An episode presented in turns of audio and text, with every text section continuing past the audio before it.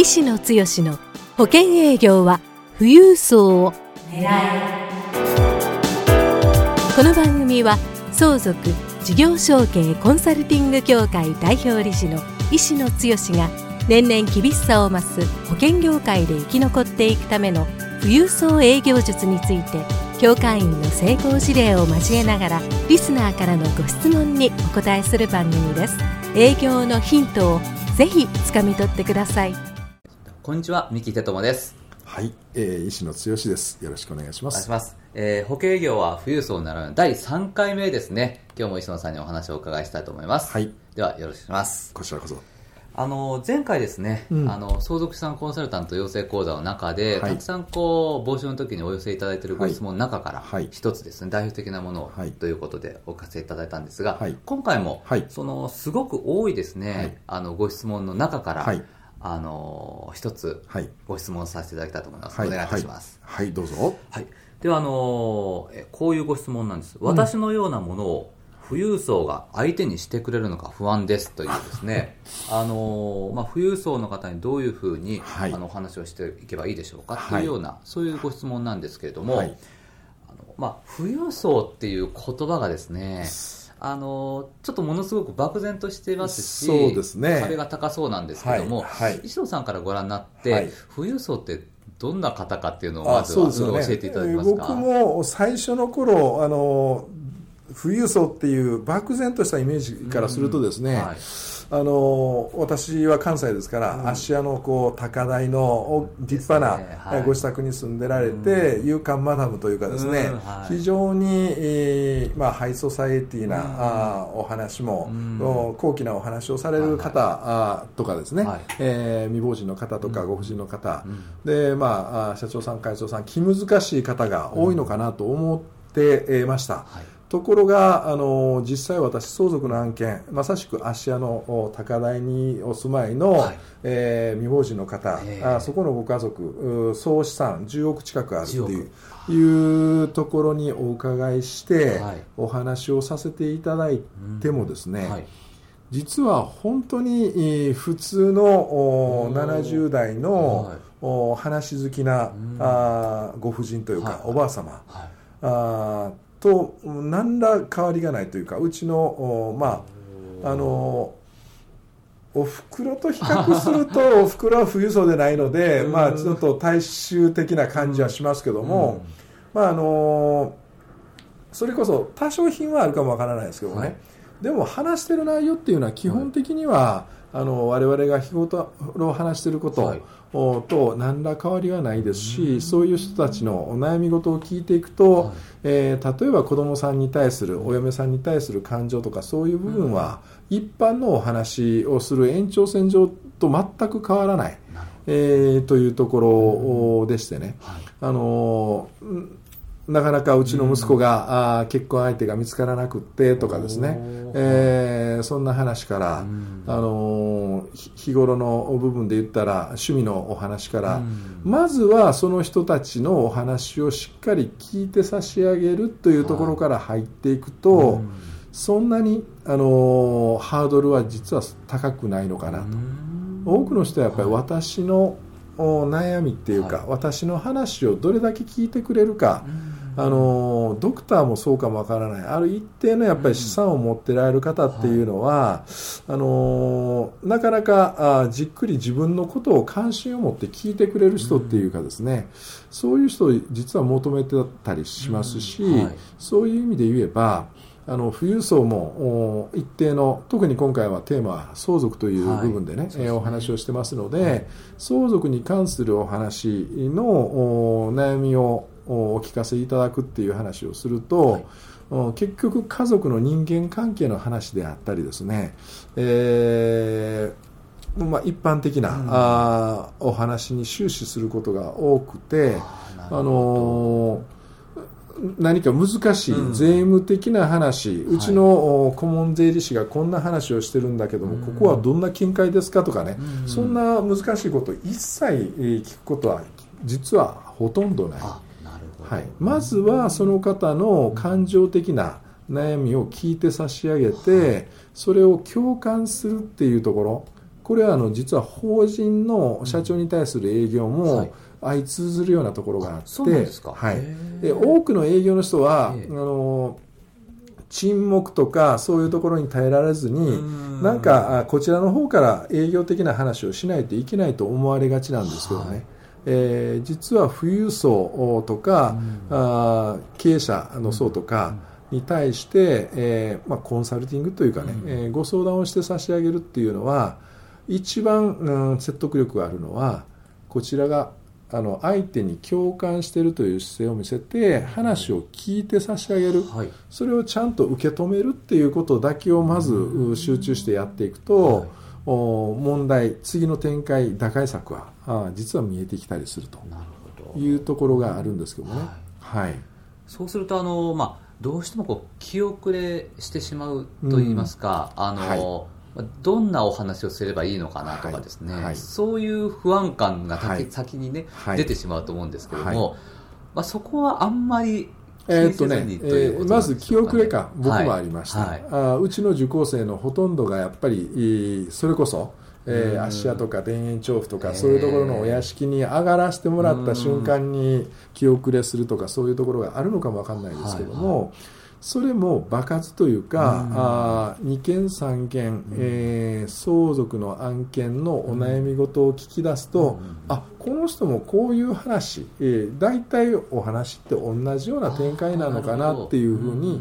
離れをしていくと、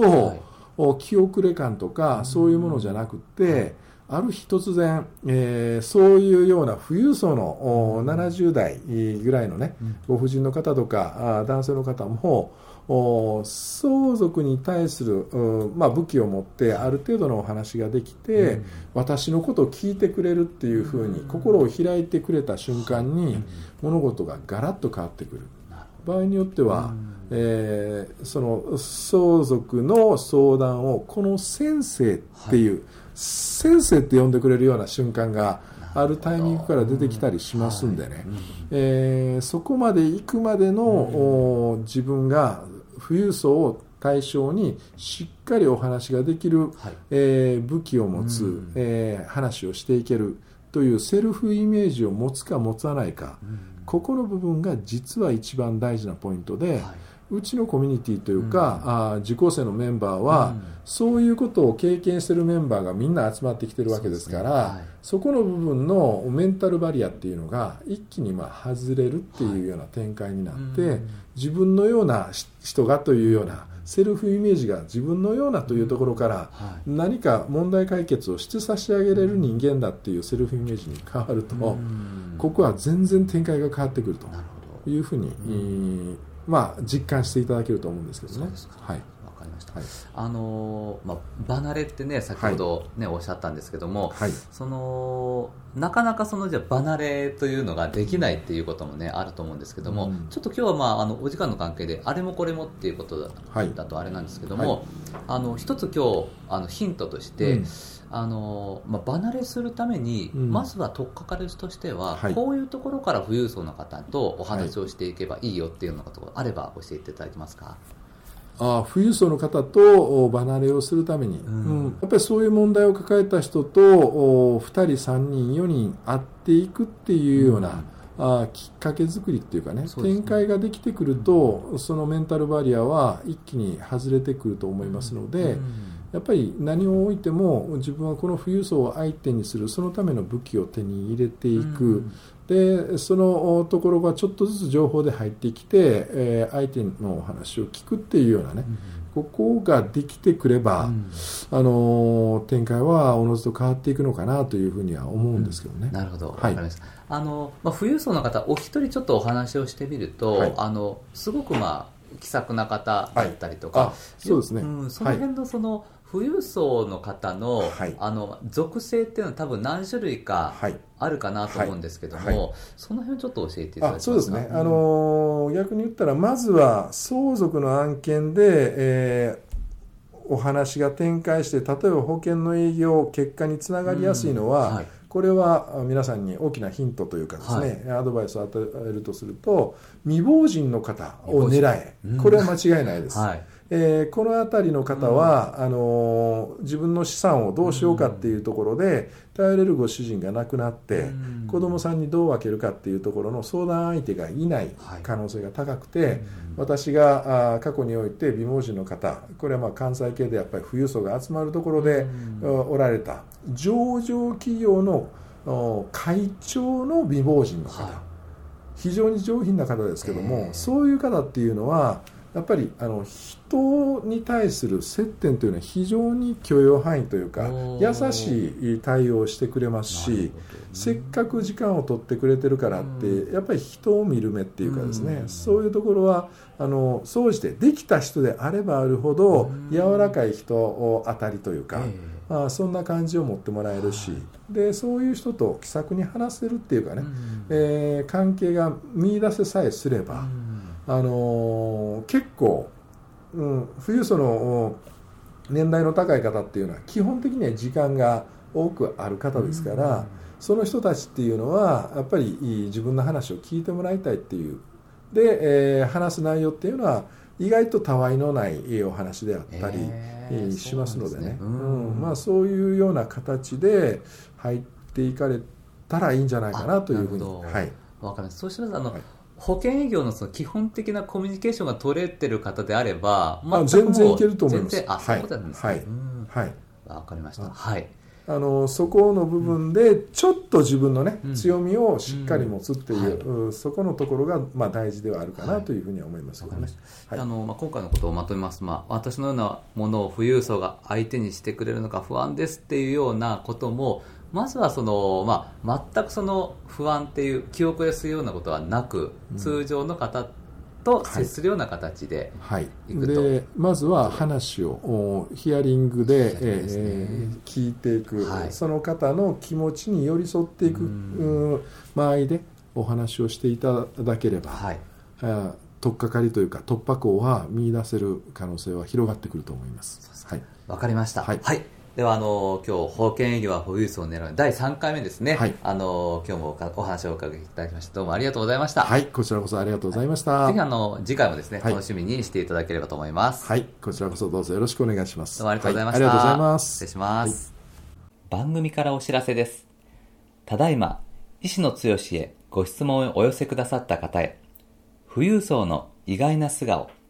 富裕層の性格から富裕層に好かれるポイントまでをプレゼントしています。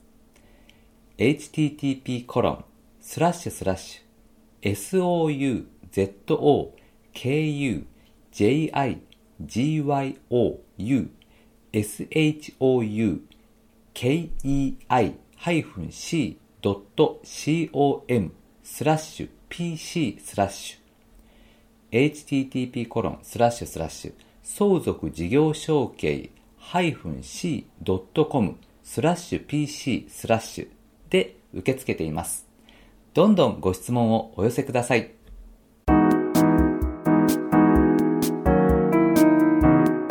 今回の番組はいかがでしたか？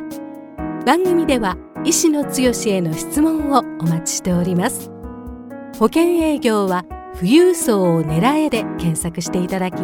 この番組のホームページからご質問をお寄せくださいそれでは次回の番組を楽しみにお待ちください。